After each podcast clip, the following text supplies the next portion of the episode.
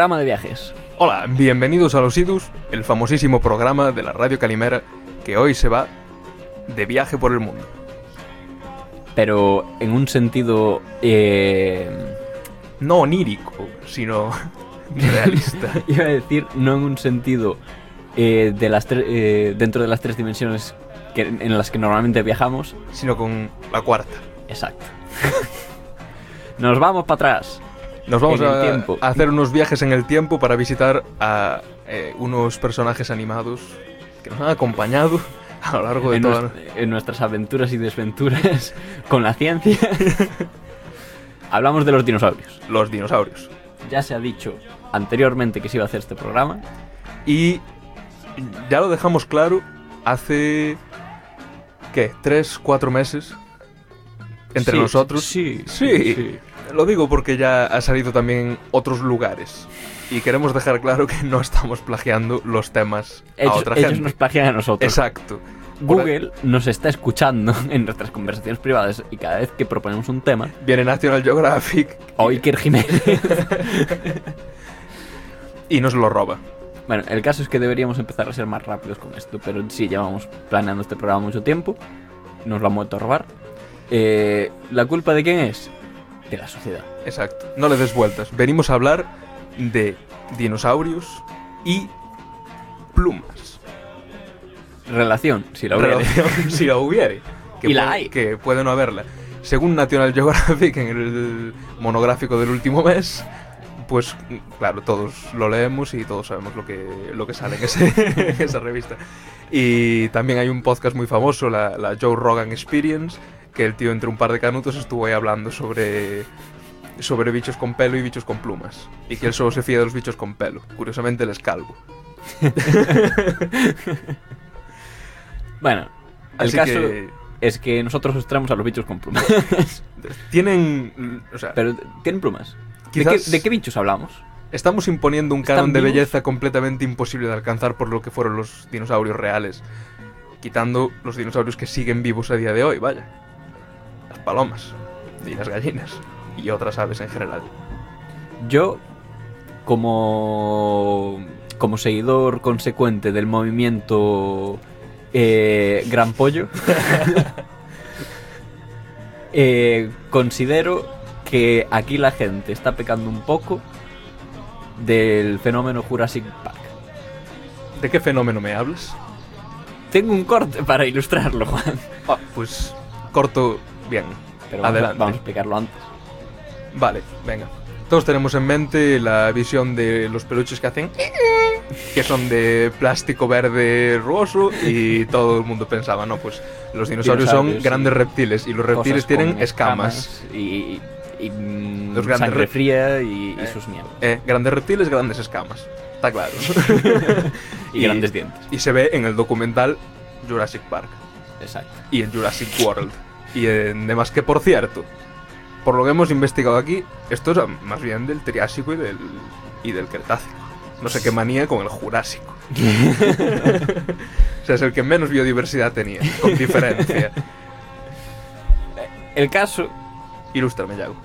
que además es que se nos va a acabar la canción. Eh, el caso es que en Jurassic Park salen bichos con escamas.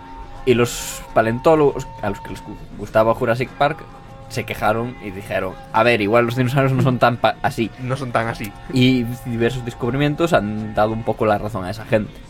Unos descubrimientos bastante recientes. Por cierto, empezamos ahí Sí, en claro. 1996. En recientes escalas geológicas desde luego. Sí, escala geológica súper reciente. Y vamos a hacer un viaje en el tiempo para visitar esos lugares Pero que antes nos demuestran. vamos a poner el corte de Jurassic World en el que piden perdón de una forma muy extraña por, haber dicho eso y básicamente rectifican el, el tema de haber sacado los dinosaurios así. No piensan dejar de sacarlos, eso está claro, porque es lo que da dinero. Pero dicen Rectifica. que no es científicamente acurate explícitamente. Así que vamos a Va- escucharlo vamos a verlo. y tal. Pero estamos haciendo lo que hemos hecho desde el inicio. Escucha, nada en mundo jurásico es natural. Siempre hemos llenado los vacíos en el genoma con el ADN de otros animales. Y si el código genético fuera puro, muchos se verían muy diferentes, pero tú no nos pediste realidad, nos pediste más dientes. Yo jamás pedí un monstruo. As noticias económicas. Radio Nacional. Un Hércules de la Fuerza Aérea. Para estudiar el recurso del Partido Popular contra... Requisados los aparatos de la radio pirata La Calimera, los miembros de esta radio Cupa Radical, en busca y captura, son acusados de galiguistas radicales, anarquistas radicales, feministas radicales, independentistas radicales, autogestionados radicales y asamblearios radicales, entre otras radicalidades. Bueno, yo estoy aquí en la radio, aún no me he ido. Juan está en, en- en- cre- creo que ahora mismo está en el Jurásico Superior. Ahora iremos a visitarlo. Pero antes, un par de advertencias. Eh, en este programa estamos utilizando una nueva tecnología de viaje en el tiempo. Es diferente a la que utilizamos en el, en el episodio de Caranseves porque es más tiempo, entonces pues necesitamos más potencia. Y advertencias para vuestra salud. Puede provocar escozores, irritación de piel y algún que otro mareo. Eh, si os sentís mal, acudid a vuestro médico de cabecera. Y, nada, en principio no debería pasar nada si no sois epilépticos. Vamos para allá. Vamos a contactar con Juan a ver cómo va por allí. Hola Juan. Hola. Hola. ¿Me oyes?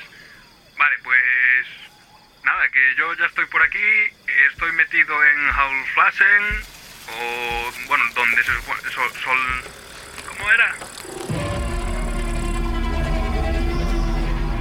Solnfoden en Alemania, lo que en vuestro tiempo es Alemania y nada, estoy aquí ya en el Jurásico Superior, como me habías pedido, esperándote. He estado buscando al bicho este, el Archaeopteris, pero de momento no hay suerte. Pero nada, te diría que me vengas a echar una mano, porque hay bastante actividad geológica por aquí. Y trae un repelente también. Corto y fierro. Vale, bueno. Eh, ahora mismo voy para allá. Venga, vamos a la máquina del tiempo.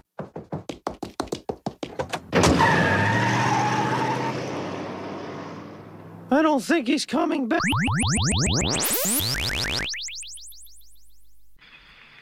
Bueno, aquí estamos, Jurásico Superior. Juan debería estar por aquí, no muy lejos. El Jurásico Superior tampoco es tan grande, ¿no? ¡Ey! ¡Aquí! Debe ser un ornitomimus. ¿Qué hay? eh, nada, llevo aquí un rato escondido.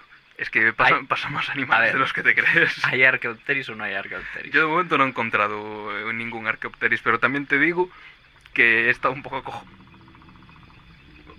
Hay fame, caray. acojonado, o sea, por aquí hay mucho bicho. Vamos a poner a, a- a nuestros oyentes en contexto. Dale ahí a la pedaleta de grabar. ya, ya está. Le- está puesto automático desde el estudio, Vale, vía 6G. perfecto. Pues estamos aquí buscando un Archaeopteris. Estamos en lo que en el futuro será Alemania, hace dentro de 160 millones de años, casi nada.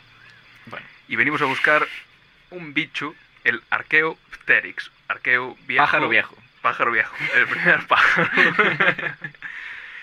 y venimos a, a buscar, digamos, el primer paso en nuestra historia de la búsqueda de las plumas dinosauriles. Y para ello vamos a buscar al que se considera el, el antecesor más antiguo de las actuales aves. Vamos a decirlo bien. Lo que pasa aquí es que fue el primero que se encontró. En 1860. No es que sea el- ni el más fiable ni el antecesor estrictamente hablando, sino que fue el primer eslabón de toda esta cadena que se encontró. Pero este se considera un protoave. Es de la Sí. familia de las aves actuales. Entonces no es como tal un dinosaurio como lo consideramos. A no ser que consideremos a las aves dinosaurios, lo cual son. Lo cual es completamente cierto, pero uno suele referirse a los dinosaurios no ave. Vale. Ave. Pues son dinosaurios no ave, Ave, ave. ave ave. La misión pollo empieza bien. el proyecto de Gran Pollo. Proyecto Gran Pollo. Eh, buscamos al bicho. Bueno, eh, el bicho que sería todavía no un dinosaurio. Por cierto. No un dinosaurio en el sentido tradicional. que nos están preguntando mucho sobre nuestro e- este rollo del impacto, el efecto mariposa con los viajes en el tiempo. No, pasa nada. No hay ningún problema. Podemos cargarnos lo que queramos. Da igual. Dentro de unos años va a caer un meteorito y se lo va a cargar igual. Ya, ya ha habido un acontecimiento más grande que nosotros mismos. Salvo que nosotros podamos evitar... Hmm, Si tienes un bate muy grande, traes el antimeteoritos. spray antimeteoritos. un bate antipiroclastos. Tenía- Piroclasto. Piroclasto. Nueva palabra. Posible palabra de... Candi- Candidata a palabra de la temporada. Piroclasto. bueno, pues vamos a buscarlo un poco. Venga. Te digo yo que lo encontramos rápido. Yo he aprendido a hacer el... El sonido del sonido. Nadie sabe cuál era, pero...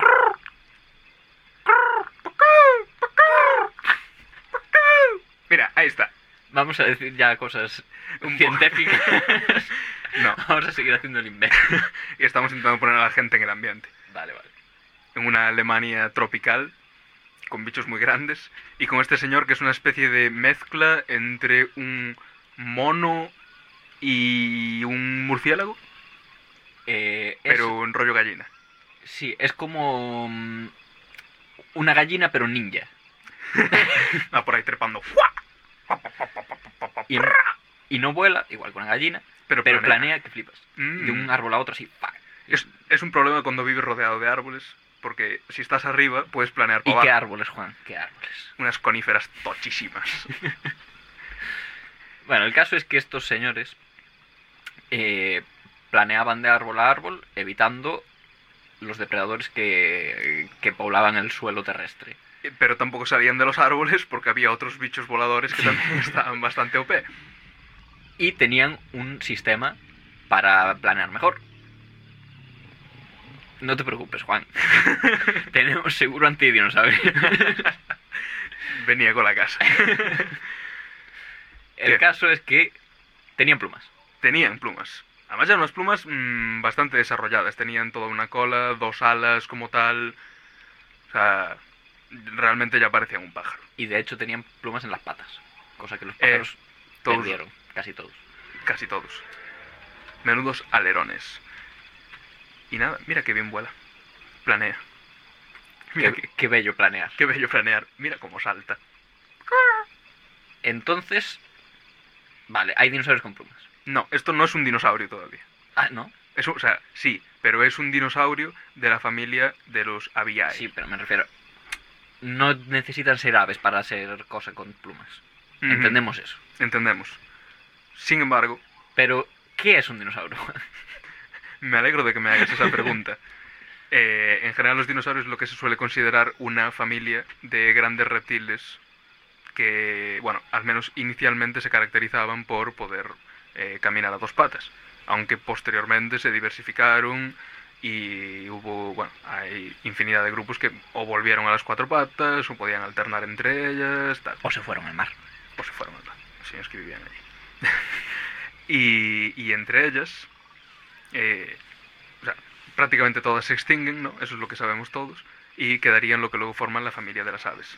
Sí, se salvan los pequeñajos que se podían esconder bajo tierra, básicamente. Exacto. Pero hasta eso, en 1860, eh, bueno, se pensaba que ninguno de los grandes reptiles tendría aves. Esto sería la excepción, el Archaeopteryx, pero ya los estamos considerando como el protoave, el primer pájaro. En realidad lo que venimos a buscar es un poco más para atrás. La primera pluma. Vamos a ver a quién le salió aquí la primera pluma. Entonces, Y para ello vamos a tener que hacer otro viaje en el tiempo. joder, ¿cómo estamos hoy de presupuesto? Sobraos.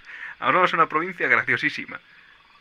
A- Liaoming. A, Liao, a Yaoming. A Liaoming. A la En- China. En China. Está entre Pekín y Mongolia. Y, Mongolia, digo. Y, Corea, la Buena. Pero quiero decir Mongolia la buena. También. Solo hay una Mongolia que es la buena. Eh, nada, pues a mí este sitio ya me está desagradando un poco. Vámonos para China. Anda. Vamos.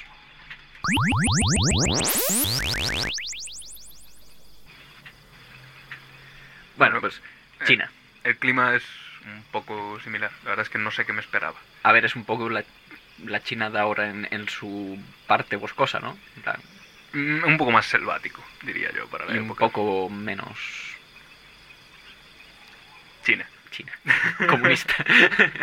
Pues aquí estamos, en la provincia de Liaoning, un sitio famoso en el futuro por la cantidad de fósiles que se han encontrado, porque, bueno, hemos hecho una lista incluso, y el, no- y el 90% son chinos, hay un par de rusos y un par de españoles, y un par de mongoles.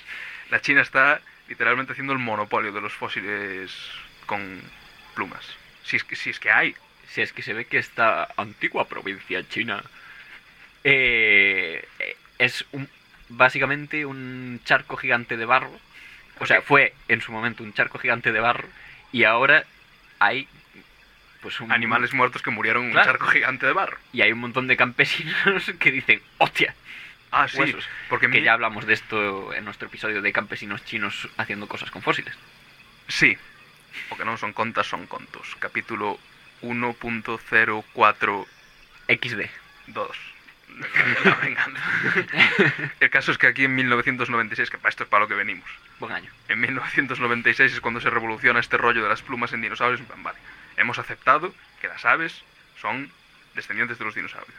Entonces, vale, algo que más o menos es transición dinosaurio-pájaro existió. Hmm. Pero ya está. El resto son escamosos y Son verdes. dinosaurios, con ¿Cómo? dientes, escamas y mala leche. Como todo el mundo sabe por el documental susodicho este. Jurassic Entonces, Park. Jurassic Docu. Con, con Michael Moore. pues en 1996, lo que decía, eh, aparece un señor que tiene su propia página en Wikipedia, no sé si lo viste, que el tío además pone como profesión el nombre del que lo encontraba. Eh, granjero y cazafósiles a tiempo parcial.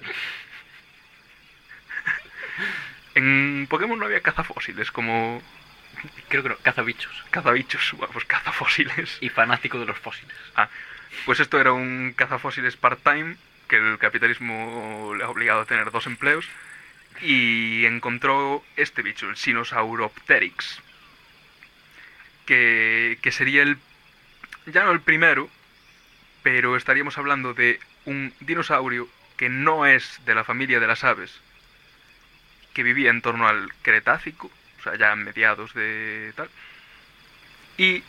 ¿Qué? ¿Qué vas a mirar? Bueno, fact check. Y que ya tendría lo que podría discutirse que son plumas, muy anteriormente a, los 160 millones de años que decíamos antes. Que tendría más bien una especie de proyecciones, una especie de espículas que luego se abren ocupando más aire y terminan siendo como una especie de eh, pluma primitiva. En esta provincia de Liaoming también se encuentra otro fósil de dinosaurio emplumado. Cuéntame. El Archeornis. An Anqueor- Anqueornis. Arque- Anqueornis. De Husleya. El, el casi pájaro de Huxley. Ah, vale. ¿Y O qué sea, que pasa? También, también está discutido. Pasa algo muy importante con este pájaro. Y Cuéntame. es que sus plumas también son preservadas, pero son lo, están lo suficientemente bien preservadas como para que se pueda hacer un estudio del color. Ah, de los melanosomas. Esto era lo que hablaba en el documental este chaval de Bristol que se parecía tanto a Bjorn, el de es. Vikings. Entonces lo que pueden es hacer una reconstrucción de este pequeño terópodo. Que este sí que ya estamos hablando, ambos, tanto el que mi favorito como el tuyo. Yo soy pro Sinosauropteryx, pero Yo soy pro casi pájaro. Porque tenía una cresta guapísima. que, que sería eso, un terópodo, pero realmente es un dinosaurio pequeñito. Es una especie de lagartija bípeda molesta. Que, que eso tenía que ser como... ¡Joder! Aparta de aquí. Espero que no nos encontremos con ninguno ahora mismo. Bueno, Que pesaba en torno a medio kilo. Así que imagínate. Y que los melanosomas le, lo que demostraban era que tenía así como un... Bueno, en el que estoy... Tenía- ¿Mm? Sí. tenía patrones en las plumas, muy parecidas a, la- a los de los pájaros, y sobre todo tenía una cresta colorida, naranja, eh, Que se hipotetiza que sería... se hipotetiza que formaba parte de algún tipo de ritual de apareamiento. O sea que los dinosaurios bailaban. O sea que los dinosaurios hacían... Se exhibían ahí.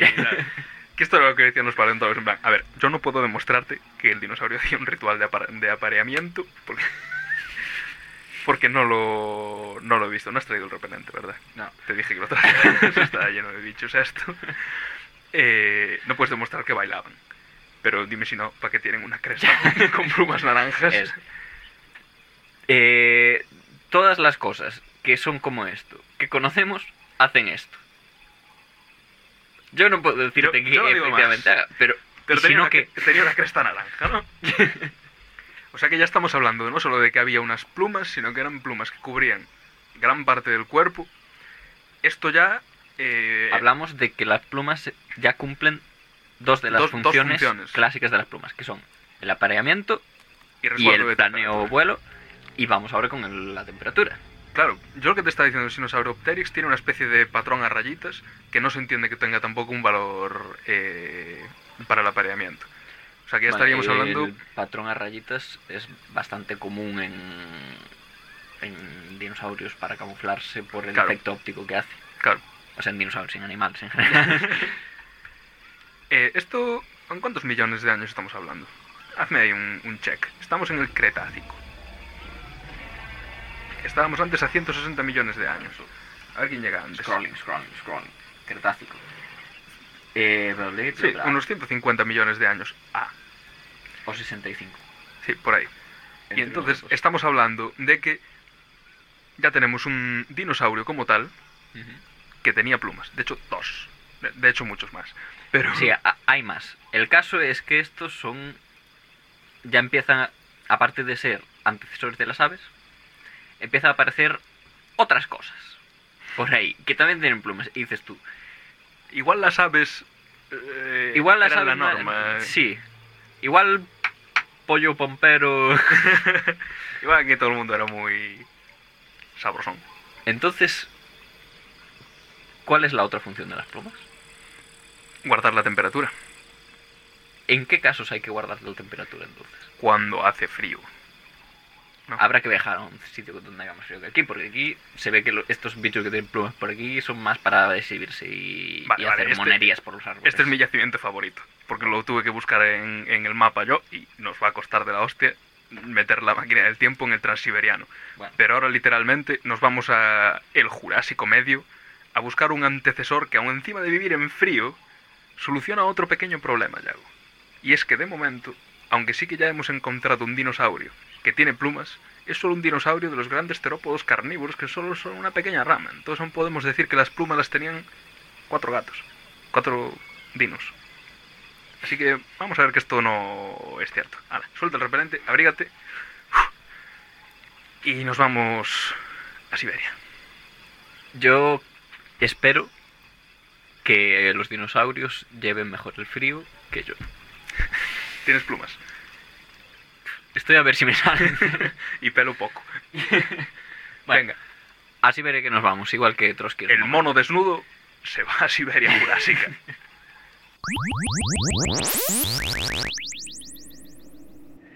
Aquí hace más frío. que hace un pelín de más fresquete, ya te dije. Pero a mí este es el que más me gusta. Estamos ahora en Kulinda, una de estas regiones apartadas de Rusia, a las que a nadie le importa, ahí a- al sur de Siberia. Eh, estamos en el Jurásico Medio, vinimos a buscar un Culindromaeus. ¿Es una especie de camello? No, es una especie de pájaro Ah. que corre a dos patas, tiene una especie de cola alargada y, como os decía, es la especie que demuestra que las dos grandes familias que hay dentro de los dinosaurios, al menos tenían en potencia la capacidad de tener plumas. Hablamos de los Saulisquia, que son los terápodos carnívoros que todos tal, Los pájaros, por ejemplo, y los Ornitisquia. que son los que tienen cadera como la de los pájaros. Casualmente los pájaros no pertenecen a esa familia, sino a la otra. Ahí es donde me habías dejado un poco perdido, la verdad. Entonces aquí lo que encontramos ya es como un animal eh, que no solo forma parte de los dinosaurios, sino del grupo que no tenía representación plumosa. Vamos, a- por dejar así un poco claro en la mente de la gente, eh, la mm, Saurisquia sería tiranosaurio, velociraptor, los cosas míticos. de ese rollo.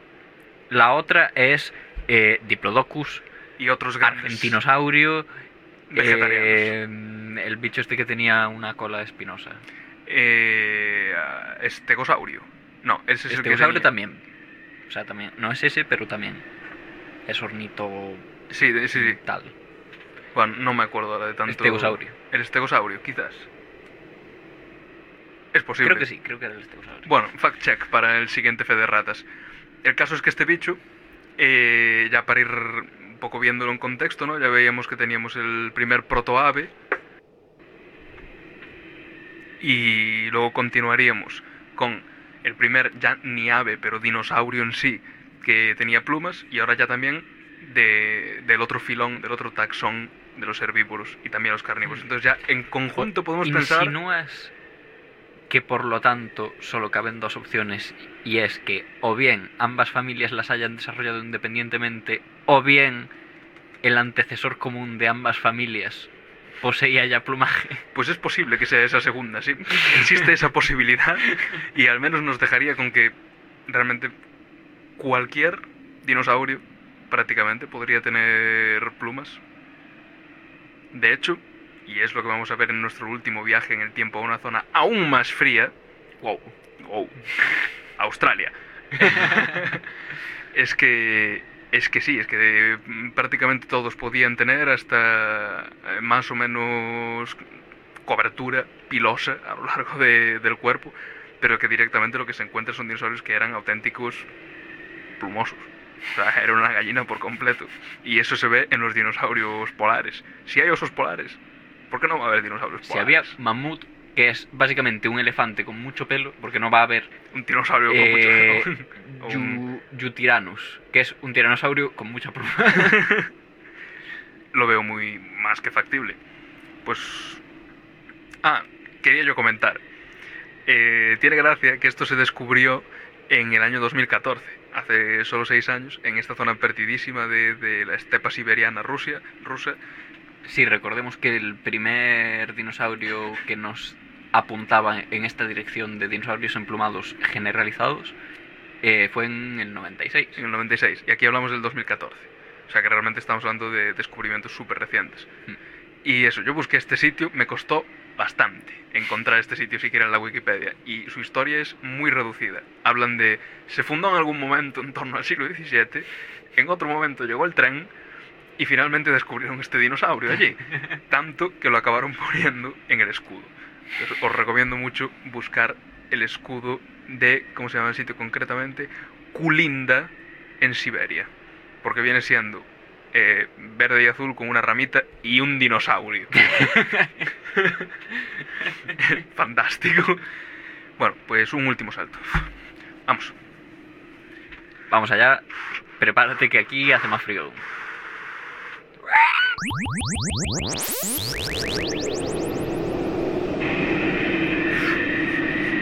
Bueno, venga, este vamos a hacerlo rapidito, que aquí... Que ya... Bueno, pues te cuento. Estamos aquí en, en lo que va a ser Australia. Así en, mucho tiempo, porque ahora... Sí, sí, porque ahora no... Australia aquí no. En Conguarra. Guarra. En Combarro. Cretácico y... Hola. Chao. Otro...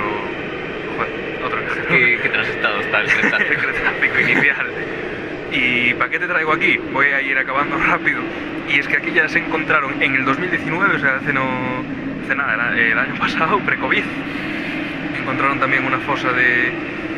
Del, cuat- de- del cuaternario, no, de- del Cretácico, en que directamente lo que se ven son eh, dinosaurios cubiertos completamente de plumas que vivían en lo que era una zona ártico polar horrible, inhabitable como esta.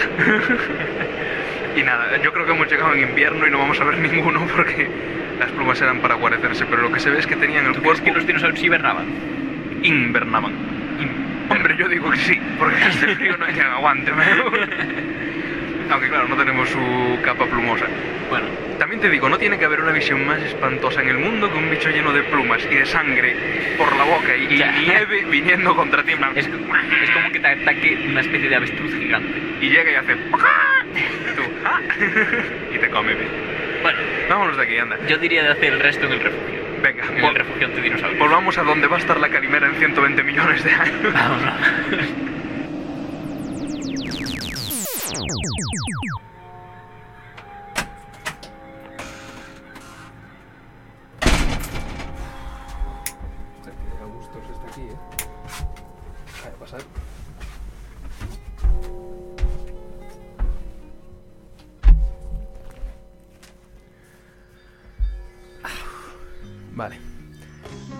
vuelta en De el vuelta estudio. estudio de la Radio Calimera en el en riguroso presente.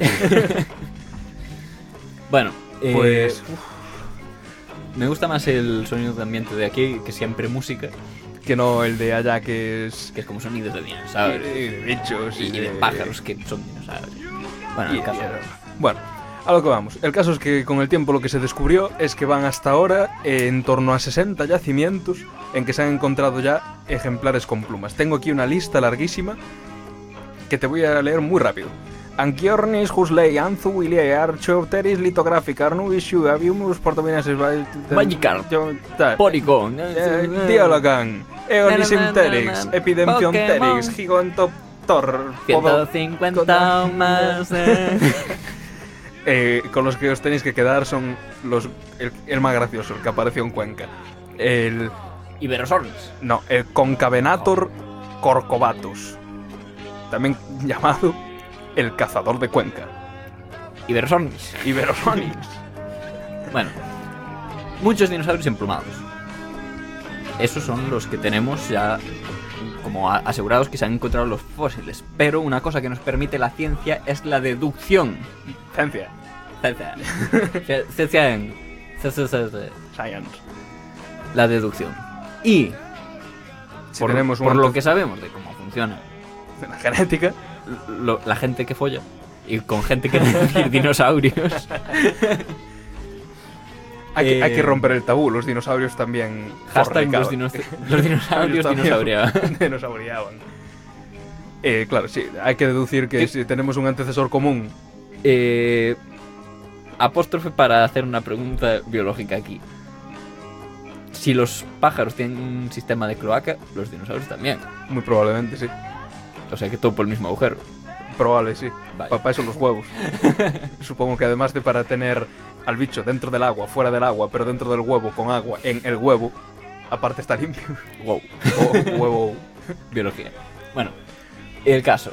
El caso es que Eh, vamos a tener que cambiar nuestra visión de los dinosaurios en nuestra mente y de aquí en adelante cada dinosaurio que te imagines tienes que ponerle plumas Sí, sí, sí. en algún lado. Pero mm, vamos a decir por qué. Porque ¿Por no qué? lo hemos dicho. ¿Por qué? Porque si tenemos dinosaurios que están separados genéticamente, que, son- comparten unas características, podemos suponer que, bueno, existe la le- leve posibilidad de que sea convergencia evolutiva, o existe la posibilidad de que el antecesor compartiese ese mismo trait, concretamente. que es un poco lo más plausible, sobre todo porque ya hemos visto que había antecesores comunes que tenían alguna algo parecido a una pluma. Mm. Por lo tanto, lo que sí que podemos es, eh, decir con bastante seguridad es que al menos genéticamente, potencialmente, cualquier dinosaurio podía tener alguna extensión de plumas en su, en su cuerpo. Luego, esos genes ya se podían apagar, encender o lo que cuadrase. Cada especie tendría lo suyo. Uno tendría una cresta roja por la espalda y el otro pues tendría plumas en los sobacos. Pues lo que cuadre. Pero el caso es que... ¿Qué?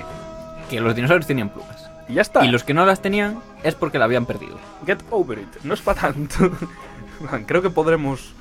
La, la sociedad ha evolucionado más allá de la Y- necesidad. Y, de por cierto, que quede bien clarito, los dinosaurios que más seguros estamos que tenían plumas suelen ser esos que la gente no quiere ver con plumas. Lo- Véase velociraptores, que son una maravillosidad emplumada, eh, tanto velociraptores Sí, como to- Dakota. Raptor, Utah Raptor, Mini Raptor, Raptores. En general. todos. todos. Así como prácticamente la totalidad de los terópodos con ligeras excepciones por posible pérdida de plumaje debido a la ganancia de tamaño y por lo tanto para regular el calor pues pierden. Estás hablando... Pero Sí. hay que dejar claro que la pérdida de plumas no tiene por qué ser completa. Es muy probable que De mantengan hecho, lo raro plumas- sería que fuera completa y Exacto. absoluta. Es muy probable que mantengan plumas en lugares estratégicos del cuerpo, Por otras razones. por lo que sea. Claro, o sea, ya hablamos de que las plumas tienen varias utilidades. Aparte de, de resguardarte contra el frío y de ayudarte a volar, también valen con un propósito reproductor.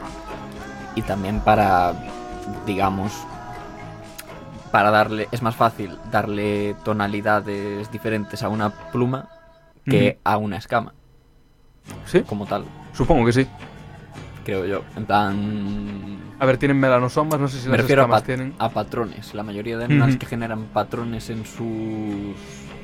En sus escamas son patrones muy trabajados para denominar. En plan, eh, pss, cuidado conmigo. Pero quiero decir, ya es un trait muy concreto de esos animales que se exagera los colores en ellos. Pero si quieres tener muchos colores, como para camuflarte, digamos, o pelo o plumas es lo que suele tener el bicho. A ver, tiene sentido. Porque al fin y al cabo lo que tienes es como una infinidad de eh, la misma estructura a lo largo de tu dermis. Entonces es mucho más fácil, pues, programar para que los melanosomas tengan cierto color o cierta otra tonalidad de una manera más fácil, ¿no? Y se. Y sobre todo, eh, bueno, yo quería comentar por lo que decías antes de que algunos los perdían, ¿no? Que, o sea, ya hemos visto que los dinosaurios originalmente eran todos bípedos y sin embargo luego otros se vuelven cuadrúpedos o lo que surja. Entonces aquí tenemos el ejemplo o de... aéreos. Recordemos que antes de los pájaros ya había teran- pteranodones, que por cierto no son dinosaurios, Son, eh, son grandes reptiles. lo otro. Cosa parecida a dinosaurio, pero que estrictamente no entra en la categoría de dinosaurio. dinosaurio. Dino, de di. Dos. Eh, bueno, fact check. El caso, que el- lo que sí que es verdad, Fa- fast, parece... fast check. Fast check. Dino, Di- no, dinosaurio es lagarto terrible. O Ah, sea que cierto. No es di. no es di. Vale, vale. Decía yo. Fast check. El caso es que el más mítico, el tiranosaurio rex, rex, sería exactamente el que estabas diciendo, ¿no?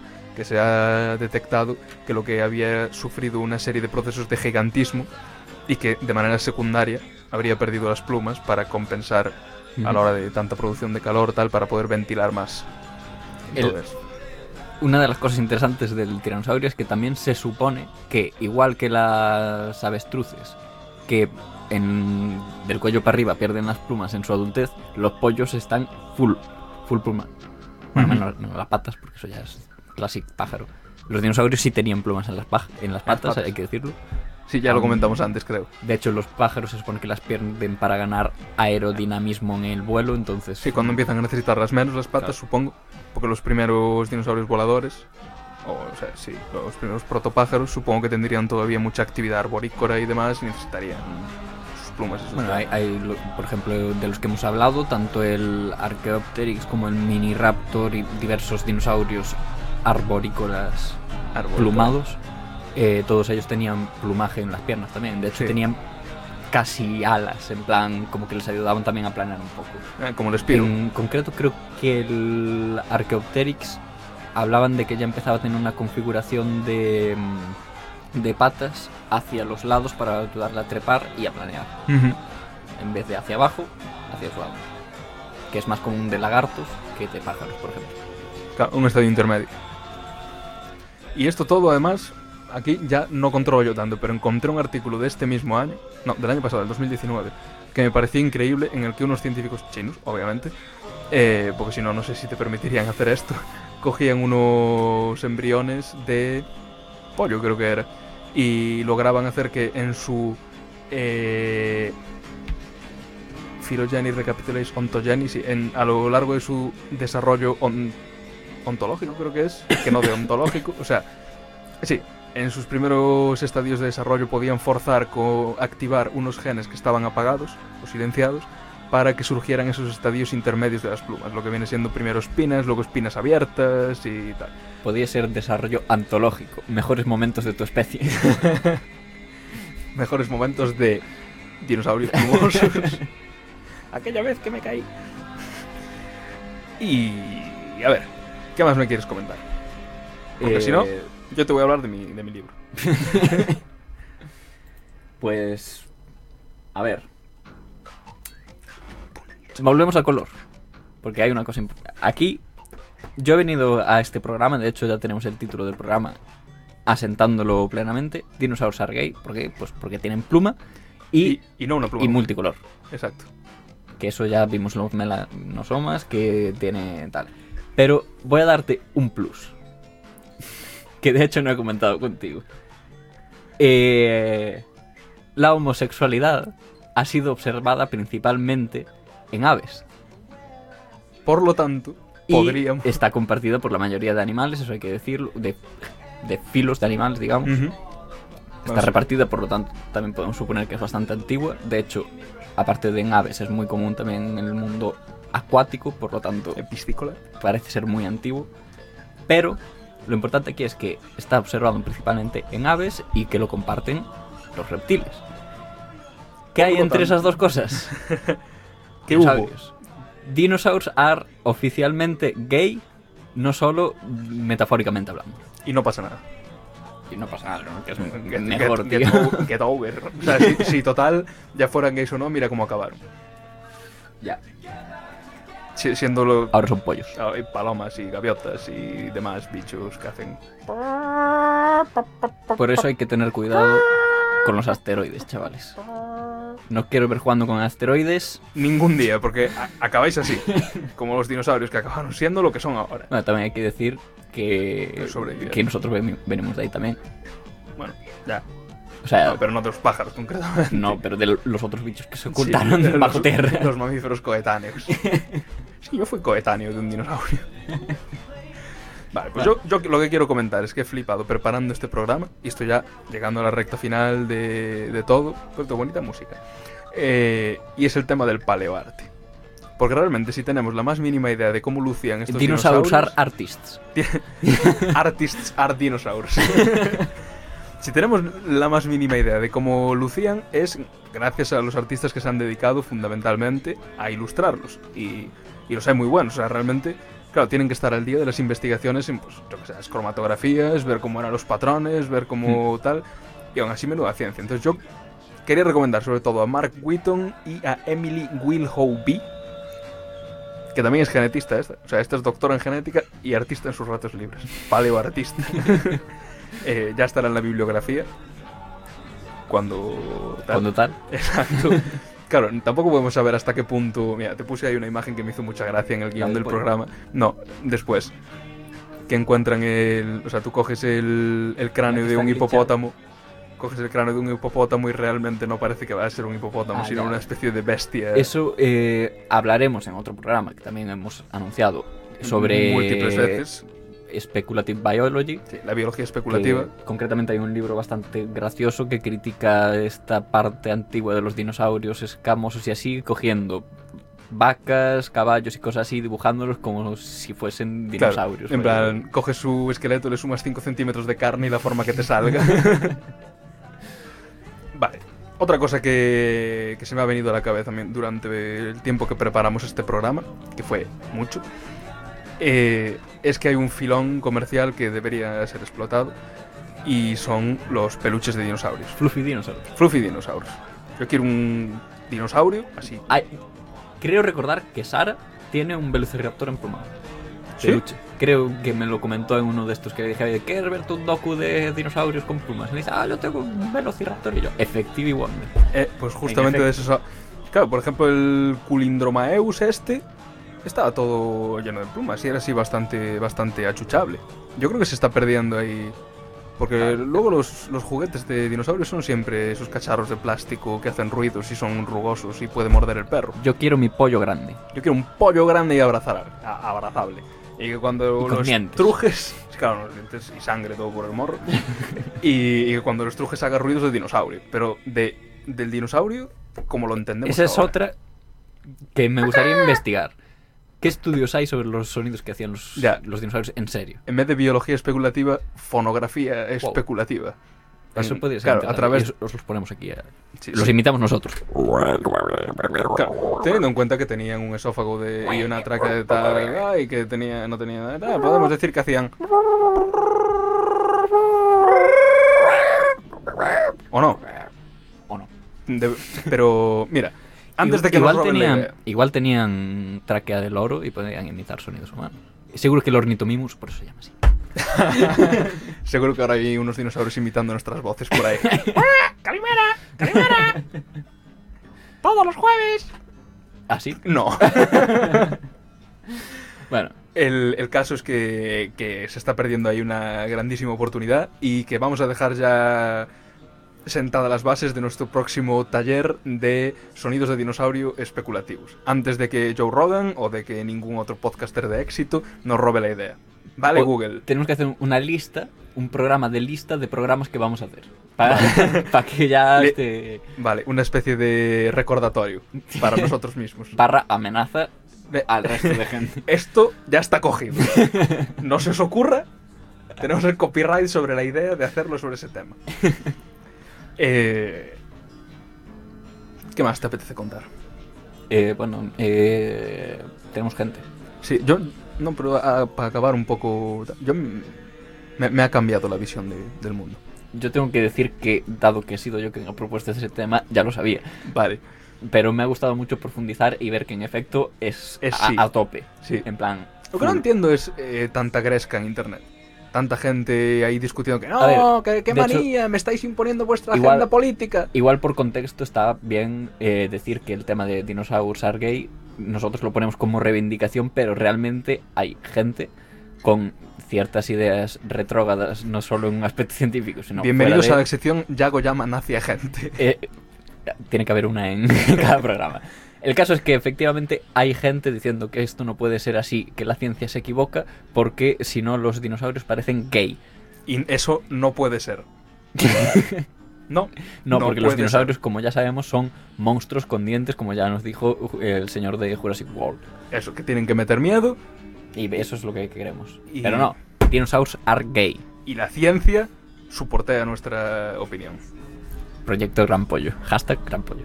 Proyecto Gran Pollo ha sido un gran éxito. Y ahora hemos quedado con unos colaboradores. Eh, vamos a presentarlos un poco antes de nada. La cuestión es que por este tema de, de la pandemia que hay en este año, ah, que es haz- ¿qué- ¿en qué año estamos ahora? Es que tanto salto. 2020. 2020, vale. Eh, uh, pues vamos a tener que ir a otro sitio. Bueno, Ya este año fue mal. ¿eh? Na- co- Caso es que no podemos quedar con nadie presencialmente, salvo con nosotros, porque como vivimos juntos, pues ya está. That's life now. Esta es la vida ahora. Si empezamos a sacar un programa cada semana, ya sabéis por qué. Eh, la cuestión es que como no podemos quedar con nadie ahora, hemos quedado con nuestros amigos de la biodiversidad en el pasado. También hay que decir que mantenemos las precauciones pandémicas porque a saber si ellos se traen un, un retrovirus. Que, que era muy clásico en el pasado, el retrovirus. Sí, por aquello se llamaban solo virus. Podías liarla, ¿eh? Imagínate. Entonces, nada, eh, a mí me comentó este, este caballero de... Bueno, ya, no- ya- ya se presenta luego él, pero tenemos a un taxónomo y un experto en biodiversidad. Él concretamente es un experto en la biodiversidad de vegetal del carbonífero.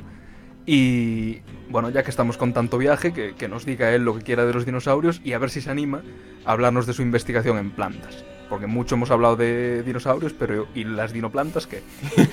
Plumas no, pero algo tendrían que tener. Esporas. También, fijo.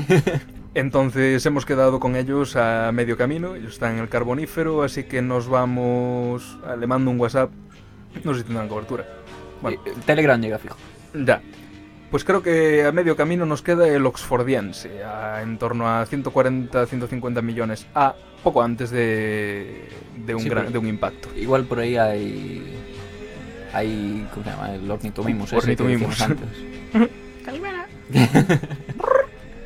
Bueno, Vamos para allí. Eh, para esta es nada, una chaquetita porque es zona boscosa y nada, igual llueve un poco, pero habrá pinos. sí, a ver si los encontramos rápido y a ver qué nos cuentan nuestros amigos Ray y Pablo. Nos vamos de viaje otra vez.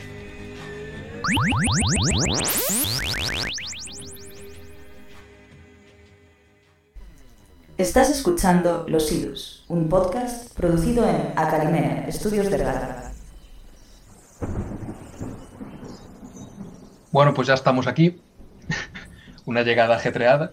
Eh, habíamos acertado perfectamente, sí, nuestros amigos están en el carbonífero, nosotros en el cuaternario y aquí hemos Más quedado. o, más o menos teníamos la- el mismo tiempo de, de margen para llegar hasta aquí. Y así sin más, aquí tenemos a nuestros invitados especiales, que como no podemos estar con ellos en el espacio, estamos con ellos en otra línea temporal. así que bienvenidos a los, Idus, a los Idus en Radio Calimera, que no estamos ahora mismo. Eh, Pablo y Rayman, te vamos a seguir llamando por, por tu nombre de verdad. Eh, no os voy a presentar yo, casi mejor que digáis algo vosotros. Pablo. Bueno, encantado de estar con vosotros y mm, no sé qué decir. Tú, Eh, ¿Por qué eres el especialista seleccionado? Porque Ray lo dice. no, a ver, sí es verdad que, pues, eh, dentro de los biólogos, más o menos tengo una, un amplio gusto por muchos grupos. Entonces, dentro de biodiversidad, pues sí que sé bastante de, de muchos grupos. Entonces, pues ahí queda de, de biodiversidad. ¿Y qué sabes de biodiversidad plumosa? De biodiversidad plumosa, eh, relativamente poco, pero, pero no sé, habiendo dado un máster en el que nos metieron mucha caña con, con Ya sí. bichitos con plumas. Relativamente poco para, para lo que dice un científico, que siempre Sí, no, yo no sé nada, yo no sé nada. Yo tengo que decir que el poco de Pablo es el mucho de muchas personas, ¿eh? No quiero tampoco hacerle la pelota, pero es así. Es el mucho tuyo, que a su vez el mucho tuyo sigue siendo muchísimo para la gente que no tiene ni idea. Bueno, y a Ray lo tenemos aquí como complemento humorístico de este programa. Ya hemos Buenas. hablado de sí antes, porque lo queremos traer para un programa especial, taxonomía. Los biólogos, los biólogos que se dedican a clasificar. Muy buenas. Hola, ¿qué tal? Por aquí Bueno, ando. Intentando aportar un poco, no sé si mucho, pero algo. Porque tú eres más especialista en el tema vegetal, ¿no? Qué humildes sois los científicos, de verdad, ¿eh? Sí, bueno, también te, digamos que el mundo te hace ser humilde cuando tú eres especialista en algo que no le suele interesar a nadie. Entonces, A nosotros, yo creo que sí que hay gente a la que le interesa clasificar plantas o la ciencia que hay detrás de ello. bueno, Claro. yo creo que normalmente la gente suele confundir clasificar plantas con cuidar plantas. A mí lo que me suelen preguntar es sobre cómo intentar que no se muera un geranio, estilo. Y hay una, hay una correlación, o sea, tus plantas van bien. Mis plantas van regular. Yo la verdad es que no tengo demasiada mano con la jardinería y eso que llevo bastante tiempo intentando mejorar, pero bueno, pues poco Pero a te- poco. Pero te sabes el nombre científico de todas. Sí, eso sí. Pues por ahí ya, ya vamos tirando. Ya es un comienzo. ¿Y la tesis qué tal? ¿También regular o...? La tesis, bueno, a ver, podía haber ido mejor, pero teniendo en cuenta que vivimos en tiempos de COVID, pues tampoco me voy a quejar mucho, que estamos en- jodidos todos. Estás en el carbonífero. Ah, no, en el oxfordiano. Perdón, perdón. Me pierdo sí, tanto no. Bueno, pues entrando en materia aquí, jefe, Pablo, ¿qué, qué opinas de nuestro tema seleccionado? ¿Qué opinas de, de la estética propuesta? Me parece muy buen tema. Me parece, además, eh, tiene mucha controversia porque, pues eso, desde, desde hace mucho tiempo se, se estudian los dinosaurios y siempre quedaba en duda eso de las plumas y de cuándo se habían originado y hasta qué punto qué dinosaurios tenían las plumas y tal. ¿Y qué dinosaurios, o sea, podían ser considerados aves ya directamente o si otros podían tener... A ver, el grupo de las aves está bien, muy bien cerrado. O sea, las aves se originaron hace. eh, se originaron en el Cretácico realmente, o sea que convivieron con los dinosaurios anteriores a las aves. En el Cretácico final ya había aves como las conocemos hoy en día, más o menos. No las mismas especies, obviamente, pero ya había aves. Con lo cual no sería raro ver un tiranosaurios con un, con un pollo en la cabeza, básicamente. Claro, pero digo, otros dinosaurios también se supone que tendrían plumas, porque no sé si os metisteis mucho en el tema, pero hay una controversia bastante interesante al respecto sí, en estos años. Pero ya, en plan, que ha saltado de- del campo científico al campo de Twitter directamente. Todo el mundo se está volviendo un experto del tema. A ver, yo soy de los que cree que las plumas son eh, algo muy complejo como para que se haya originado varias veces. Entonces, mi idea es que se originaron en los primeros dinosaurios y ya pues al, todos los siguientes dinosaurios ya tenían la capacidad de tener plumas. No digamos que tengan plumas todos, pero la capacidad la tienen. Como que podrían haberlas perdido a posteriori, ¿no? Claro, sí. Vamos, que estás a favor del proyecto Gran Pollo, que es lo que venimos aquí a defender. Sí, sí. Que los dinosaurios eran pollos grandes. Con diferentes niveles de plumosidad. Vale. Y bueno, en el programa hablamos de, de varias de las características que, que dan las plumas, de mm, varios problemas que solucionan, digamos. Tanto el, el calor como la parte más de exhibirse sexualmente y el camuflaje y, el planear barra volar. ¿Cuál crees tú que es la que más La que más ayudó a, a conservar el plumaje a lo largo de los dinosaurios?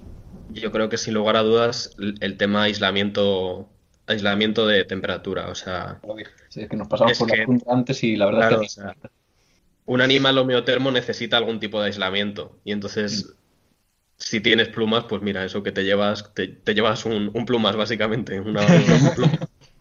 Claro, no, porque además un poco la visión que tenemos es que esa época era todo ahí selvático, jungla y demás, pero supongo que no tendría que ser algo tan generalizado, ¿no? Claro, ¿no? O sea, era como, como ahora. Te vas más al norte, pues más frío en el norte. es un poco la visión planeta Star Wars, ¿no? En plan que es un planeta que tiene todo el mismo clima. Sí, Planeta volcánico, pues planeta volcánico. Planeta de invierno, planeta invierno.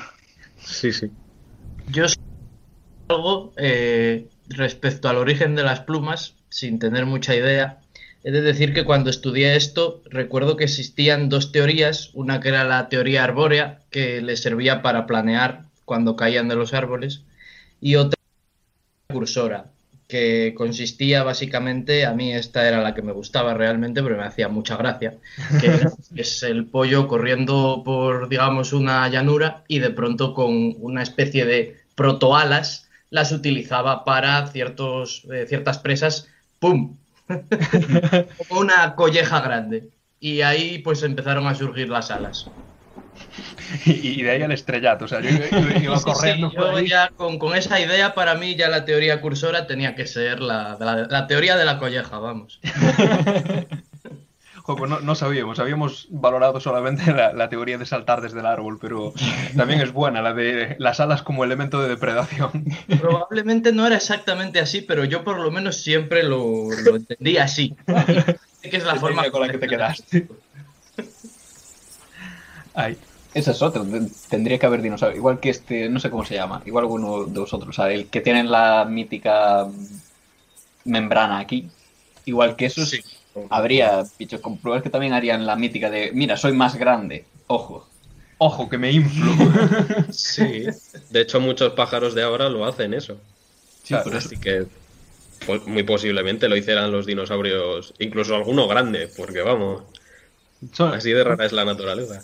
son las conclusiones que sacamos del programa, ¿no? Que en plan, si los pájaros hacen esto, los dinosaurios también. Si los Sí, sí. pájaros utilizaban las plumas para bailar y para ponearse, entonces tenemos que asumir que había un dinosaurio que también bailaba. Estoy seguro que eran los nitomimos. No sé, un baile de raptores también puede ser algo interesante. Oye, otro tema que hablamos también. que ¿Sabéis algo de los sonidos de los dinosaurios? Porque lo hablamos así de, de- Tiene que haber estudios de tráquea y de tal, de cómo realmente podía sonar algo de eso. Yo sé, sé que hay algunos que se conoce a ciencia exacta cómo sonaban más o menos. Por ejemplo, el Parasaurolophus, que no sé sabéis cuál es, el que tiene como un cuerno hacia atrás enorme y Ah, como sí. cara de pato. Sí, sí. Toda esa estructura que tenía hacia atrás era estructura de resonancia, entonces sonaría como una trompa alpina o algo así, porque haría resonancia toda la cavidad del cuerno que va hacia atrás y, y sonaría a kilómetros de, de, de lejos, Ah. porque sería además un, un sonido muy grave, parecido al que harían los elefantes actualmente, que se supone que suena. Intentar recrearlo. Eso ya que me pides es un poco difícil. Lle- Llevamos una hora haciendo ruido de dinosaurio. Si quieres te ponemos en contexto. No tengo la voz tan grave. Sería como un sonido muy, muy grave y muy, muy profundo, como... Eh, realista. Sí. Yo creo que podríamos intentar explorar internet un poco. Quizá encontramos algo. Ya veremos en el programa final Vale. si hay o no hay. Es posible que os llamemos algún día en vez de para biología especulativa para... Para imitar dinosaurios. No, hombre, hay que buscarle un nombre así más... No sé. Dinomimoterapia. Di- Sí. La terapia de imitar dinosaurios. Ya me siento mucho mejor. Eh, vale. Pues en- tú dirás, ¿qué, qué es lo que te, te ha llamado un poco más la atención? Porque veo que te has trabajado muchísimo el tema. Bueno, bastante. A ver, tampoco me he trabajado el tema, eh, más bien lo he eh, rescatado de lo que tenía en la cabeza, lo he revisado. Por ejemplo, el dato que os he dado no lo sabía, que las, que las aves se originaron antes de, de que cayera el meteorito. Entonces, las aves sobrevivieron a ese evento. Las aves como grupo pequeño, no aves, Sí, sí. incluyendo los dinosaurios. No la gaviota, concretamente. Sí, la verdad. A ver, sobrevivieron, pero ¿a qué precio? Míralas ahora. Con lo grande que tú has sido, ¿y ahora qué? Sí.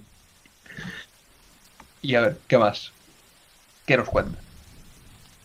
No sé, También romper una lanza a favor de, de Jurassic Park, porque aunque es verdad que los dinosaurios suyos no tenían plumas, lo salvaron muy bien diciendo que habían metido ADN de, de ranas para completar los fragmentos. Te tengo que decir que con ese Podría ser que fragmento, fueran desnudos. con ese fragmento empezamos el programa. Con ese corte. muy bien. En, la- en latino, además, para que. Realista. Tú me pediste dientes, no realidad. Yo no te pedí Sí, un. De todas formas, eh, yo le quiero hacer una pregunta a Pablo, que es que eh, no tengo muy claro en qué momento más o menos pudieron surgir las plumas, en el sentido de que yo no le veo mm, demasiada utilidad para un bicho como un Tyrannosaurus, si realmente podían servir para esto que hablábamos de la teoría arbórea o algo por el estilo. O bueno, en caso de ser para función térmica, pues probablemente sí.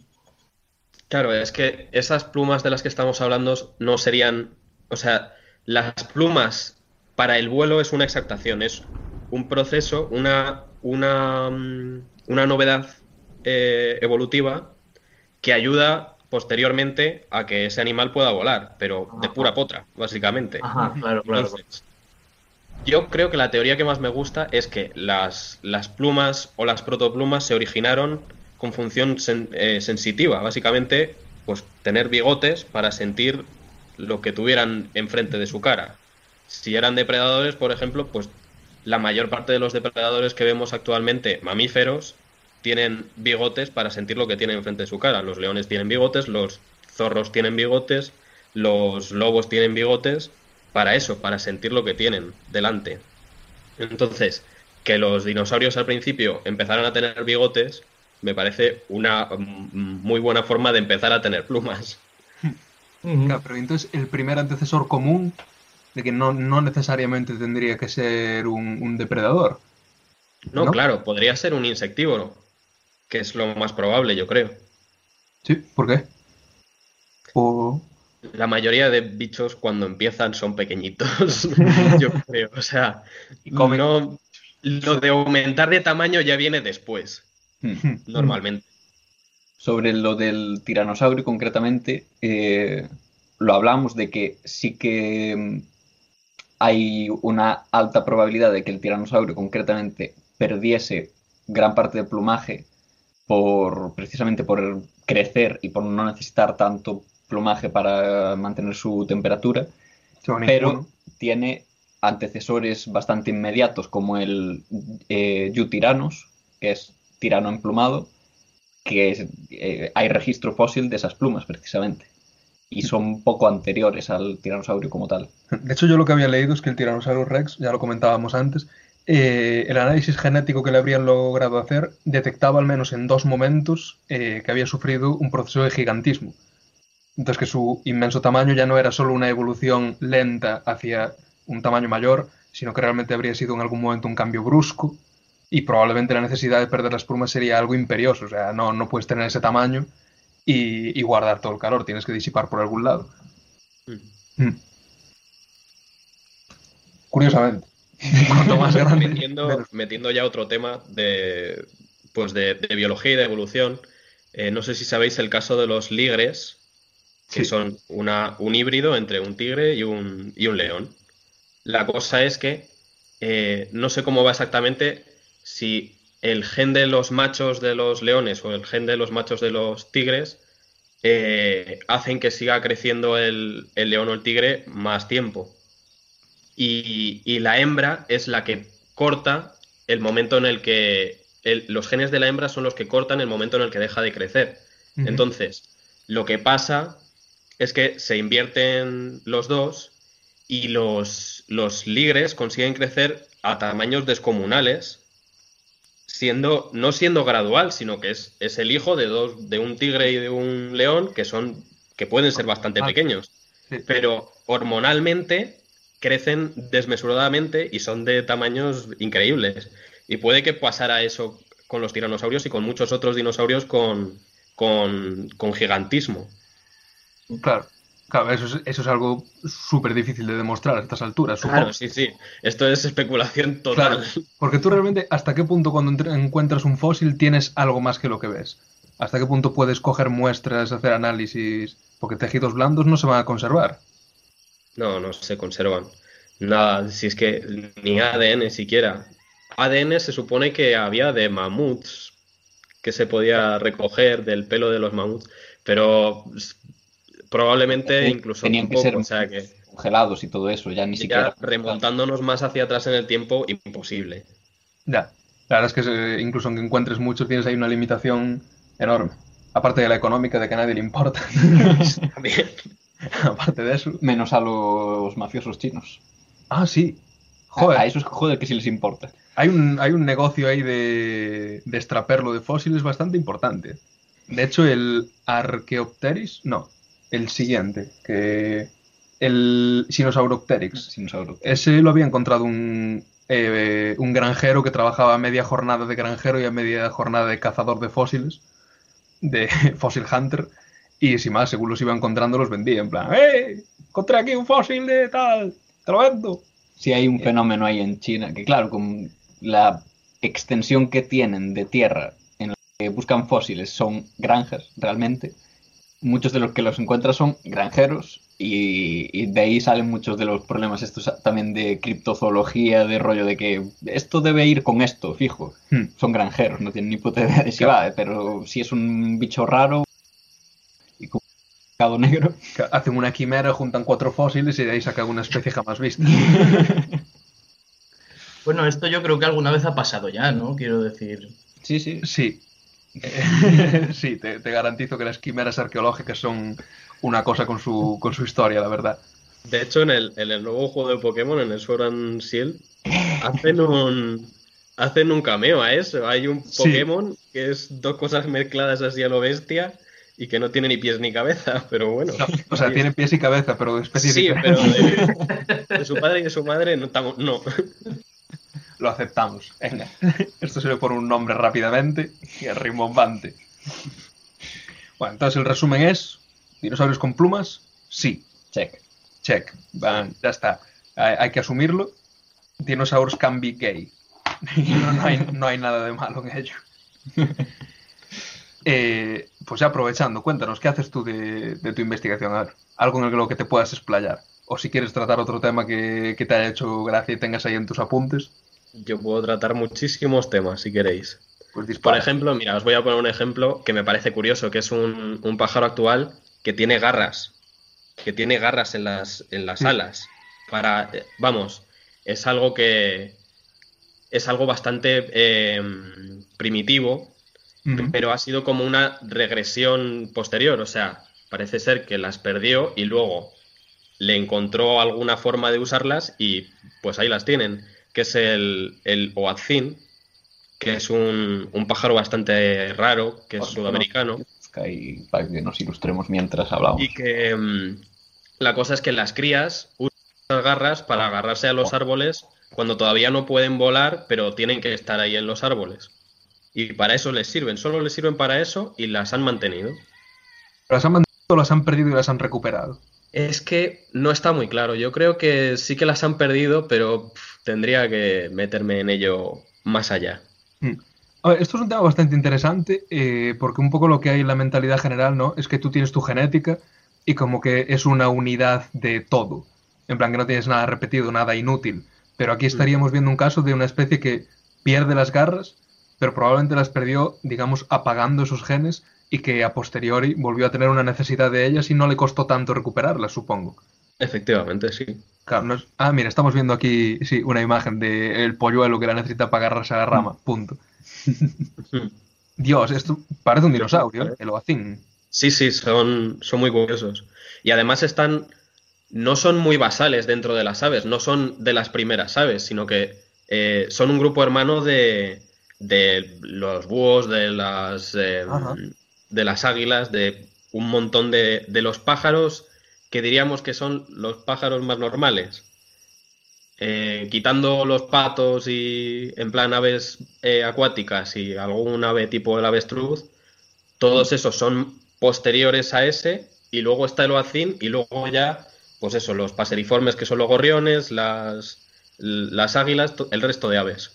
Es que bien mirado, el, el oacín realmente sí que te recuerda a un dinosaurio. Sí, sí. Eh, pe- pe- pero por Ese completo, es- o sea, cuanto más lo mires... Es increíble ese, ese bicho. Pero porque las aves son dinosaurios todas, vamos a ver. Sí, sí. que estamos, Eso también somos- es verdad. nos ponemos locos con los grupos parafiléticos y ahora que vamos a aceptar los que nos apetezcan. A ver, ¿qué es un grupo parafilético? Canta claro. Un grupo parafilético.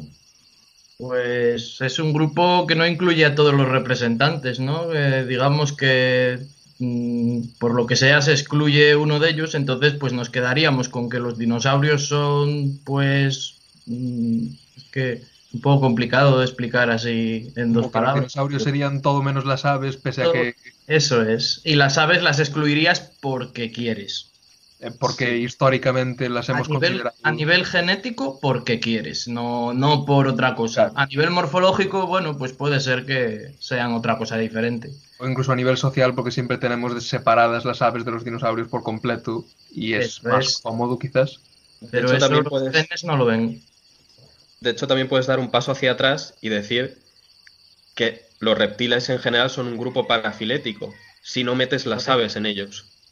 Ah, bueno, claro, claro. Al tener un origen común, o sea que al Claro. final estamos utilizando unas divisiones muy de, de regla de servilleta, ¿no? O sea, de, de lo que nos enseñan en la escuela, más que lo que realmente sería. Sí, a ver, la ciencia ha evolucionado mucho desde hace bastante poco tiempo, entonces, pues esas cosas habría que ir cambiándolas poco a poco, de la, men- del- de la mente colectiva, no de Mm. también de los libros de texto, porque qué tela. Pero sí. O sea, realmente, de hecho, las aves forman un grupo eh, más cercano a los cocodrilos y a las tortugas. Bueno, las tortugas están ahí, ahí, porque hay gente que dice que las tortugas son un grupo basal a todos los reptiles, y hay gente que dice que las tortugas están en el medio del grupo. Pero vamos, que está claro que las, que las aves se parecen más a los cocodrilos y los cocodrilos más a las aves que a otros reptiles, que a una cobra, por ejemplo. O sea, pero hablas de genéticamente, o sea, que su proximidad genética... a Claro, no- sí, su, gru- Ujú. su, Sí. su proximidad filogenética, su proximidad. Filogenéticamente. Sí. Ostras, pues voy a empezar a Como si- mirar distinto a a prácticamente todo bicho viviente que me eches delante. a ver esa paloma que tengo ahí fuera. Ese dinosaurio. Ese dinosaurio venido a menos. El fin de una era. Eh, Dime. Y por la parte del, del color, porque ahí también hablamos. Los pájaros son multicolor. Las plumas de los dinosaurios. Pues seguramente también lo serían, al igual que, que el pelo también es multicolor, incluso en una misma especie, como podemos ser los humanos. Perfecto. Pues algo más que quieras decirnos que te hayas estudiado y nosotros no hayamos encontrado. O pasamos a. Si quieres, digo también, por romper lanzas a- al azar de Jurassic Park, que, que al final tenían razón con los mosquitos. O sea, cuando salió Jurassic Park decían lo de los mosquitos y decían, no, yo creo que eso, que los mosquitos se originaron mucho después. Y realmente no, se originaron en el Cretácico Medio. O sea que, vamos, en el Cretácico Medio hay el primer fósil de mosquito, o sea que podría remontarse incluso más, más atrás en el tiempo. O sea, habría una gran variedad de insectos en esa. En Sí, ese sí, ya la mayoría de grupos ya estarían bien establecidos, la mayoría de grupos ac- actuales. Y otra cosa que igual es interesante decir eh, es que, pues me parece que como a finales del Jurásico, creo que, o del Cretácico más bien, eh, ya existían pues algunas especies de, de gramíneas que, Ahí barriendo para casa. que, que son hospedadoras de parásitos como clavices purpúrea, con lo cual probablemente algunas veces los dinosaurios se pillaran unos buenos colocones con, con la claviceps, que es un, un hongo muy alucinógeno. La, la clavicis purpúrea no es el, eh, el cornezuelo del centeno. Ese. Eh, el, el mítico. Que, que se suponía que iban por las aldeas y se lo compraban a los paisanos. Ese, ese mismo. Ay, qué interesante. Que también provocó, de- ¿Mm? bueno, también provocó la, la muerte de muchísimas mujeres por brujería. Ah, Mm, Ese. Sí, sí, sí. ese, ese, ese. Porque básicamente la gente se volvía tarumba y, y la gente decía, es una bruja. Y no, es que estaba envenenada por el cornezuelo. Envenenada, drogada, como quieras verlo. Sí, como quieras llamarlo. decir, sin temor a equivocarnos, que había dinosaurios plumosos multicolores que se drogaban. Con clavices. Bien. Está todo inventado. ya no. Ahora tú te vas a una fiesta. Si estaban establecidos los grupos. Nada nuevo bajo el sol. ¿Qué más? Sorpréndenos. Yo ya no tengo más que decir. ¿No? Pues entonces ahora, ya después de esto, nos ha quedado clarísimo cuál era la- el comportamiento general de, de los dinosaurios. Ahora queremos saber de vosotros un poco. A ver qué hacéis. ¿Cuál es vuestro comportamiento A general? ver, ¿cuál es tu comportamiento en el día a día? ¿O qué haces en tu vida? Y de tu tesis. De mi De tesis. tu tesis te refieres a Rubén, porque yo tesis por ahora no. No, de, cual- de cualquiera de los dos, ¿sabes? Porque sabemos que os hemos sacado un poco de vuestro campo de especialización. Entonces, pues ya que venís aquí, también haceros un poco de bombo. Luego os citamos en la bibliografía. Tenemos el mismo estilo científico que la National Geographic. Exactamente. Pues nada, yo si Pablo quiere comentar algo, pues Empieza tú, empieza tú. Eh, vale, pues no sé, yo que puedo hablaros de mi tesis, pues estoy en el último año ya para acabar y a lo que me dedico es a intentar sacar pues genes de, de helechos, que no va muy bien la cosa. Pero bueno, pues los taxónomos de toda la vida hemos tenido pues otras herramientas para un poco determinar las especies y separarlas, así que pues a lo mejor tenemos que volvernos un poco a las cosas clásicas cuando vemos que no salen las modernas. ¿Me puedes identificar esto? Bueno, Eso para es un Struciopteris, ¿no? Yo diría que es un Struciopteris. Yo diría que sí, que puede ser un Struciopteris, pero bueno. Para nuestros radio oyentes, recuerdo, Juan tiene un tatuaje en el brazo de un helecho y están identificándolo a través de una webcam. Es un Blendung Spican para, para la gente. Ah, todavía te acuerdas. Sí, claro. Recuerdo haberte pedido consejo taxonómico antes de, de ponérmelo ahí. Espero que no me fallases. Suerte que al menos el nombre no se lo puse, porque siempre sé que luego pueden cambiárselo con los años. Sí, Eso- ya ha pasado, de hecho. Ah, ya lo habéis cambiado. No, yo no. Ya, ya, ya. Ahora di que tú no. ¿Y quién fue? Que pueda verlo yo. ¿Cuál es el nombre actual? ¿Sabes? Struciopteris Spican, lo que Ah, te dijimos antes. Bueno, le conserva el Spicant. Bueno, Suele pasar. De hecho, eh, a una amiga nuestra nos le dijeron en su exposición de TFG, de trabajo de fin de grado, que que qué curioso el nombre de Struciopteris, porque Teris significa helecho y estrucio es el género de las avestruces, con lo cual es el helecho avestruz. pero Ya retomando con retomando con plumas. Con el tema de las plumas.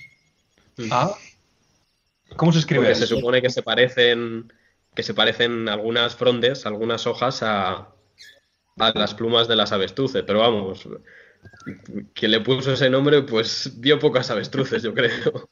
Sí, bueno, los, los taxónomos en general también tenéis mucha imaginación. Sí. Hombre, eso es lo que hace falta. Es uno de los traits necesarios para ser taxónomo. ¿Tiene usted mucha imaginación? Sí. ¿Tiene usted un trastorno obsesivo compulsivo? Sí.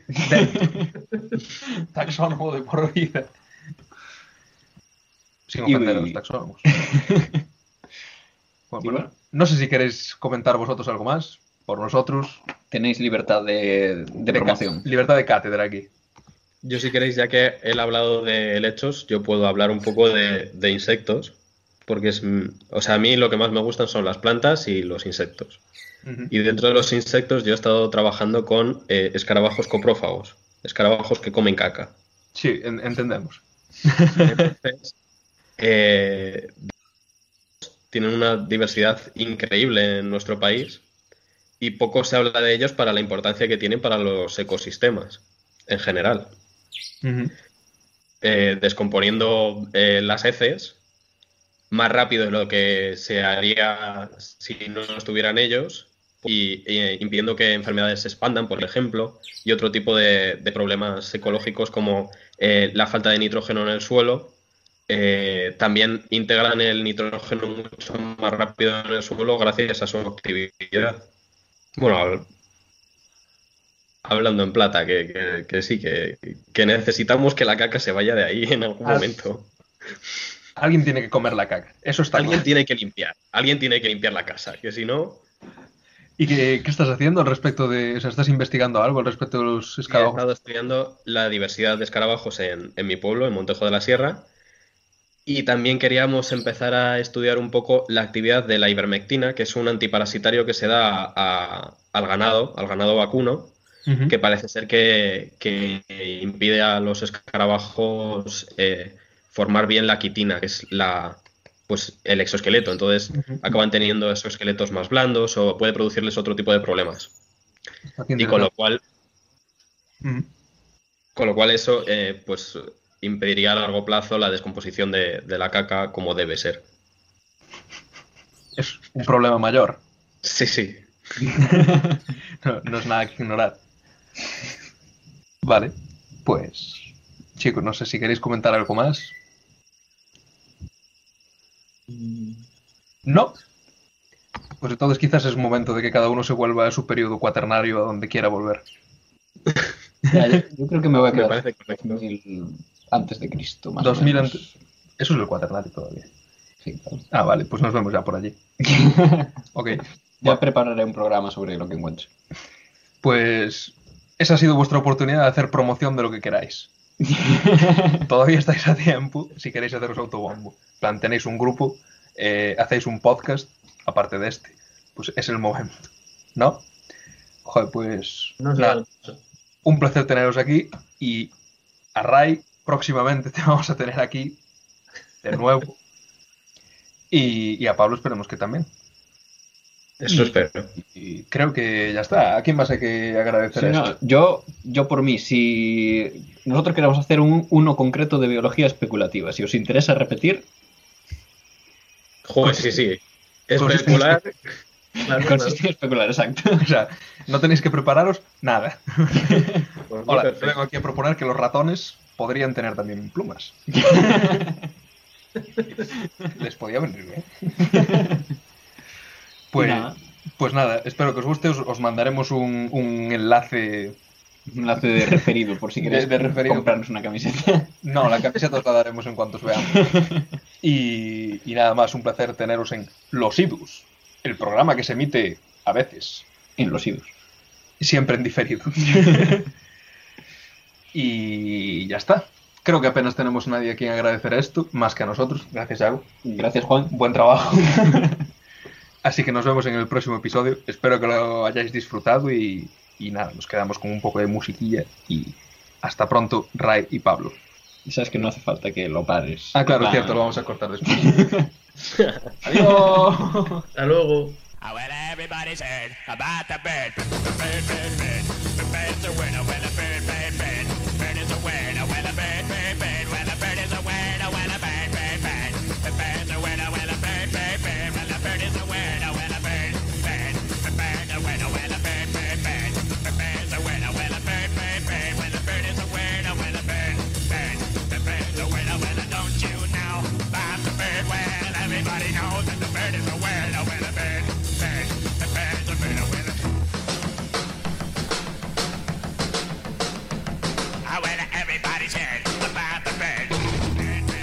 A continuación leeré una lista de aquellos amigos míos que son dinosaurios y tienen plumas. Anchiornis huxley, Anthu williei, Archaeopteris litográfica, Aurniornis shuei, Aviminus portentosus, Beipiaosaurus inexpectus, Caudipteris zuei, Changuraptor yangi, Citiopati osmolskae, Concavenator corcovatus, conocido como el cazador de Cuenca, Joseph Stalin.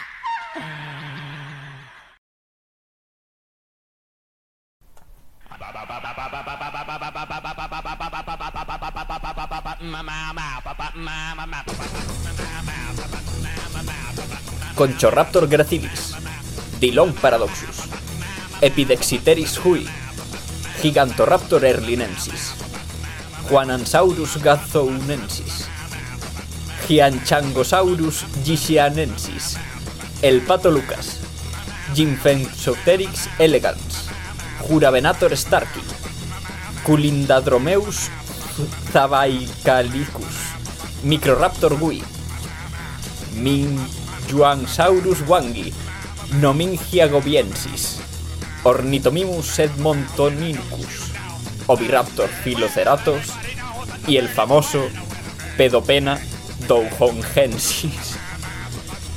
Ese último lo he dicho mal, pero no pienso repetirlo. Hasta otra.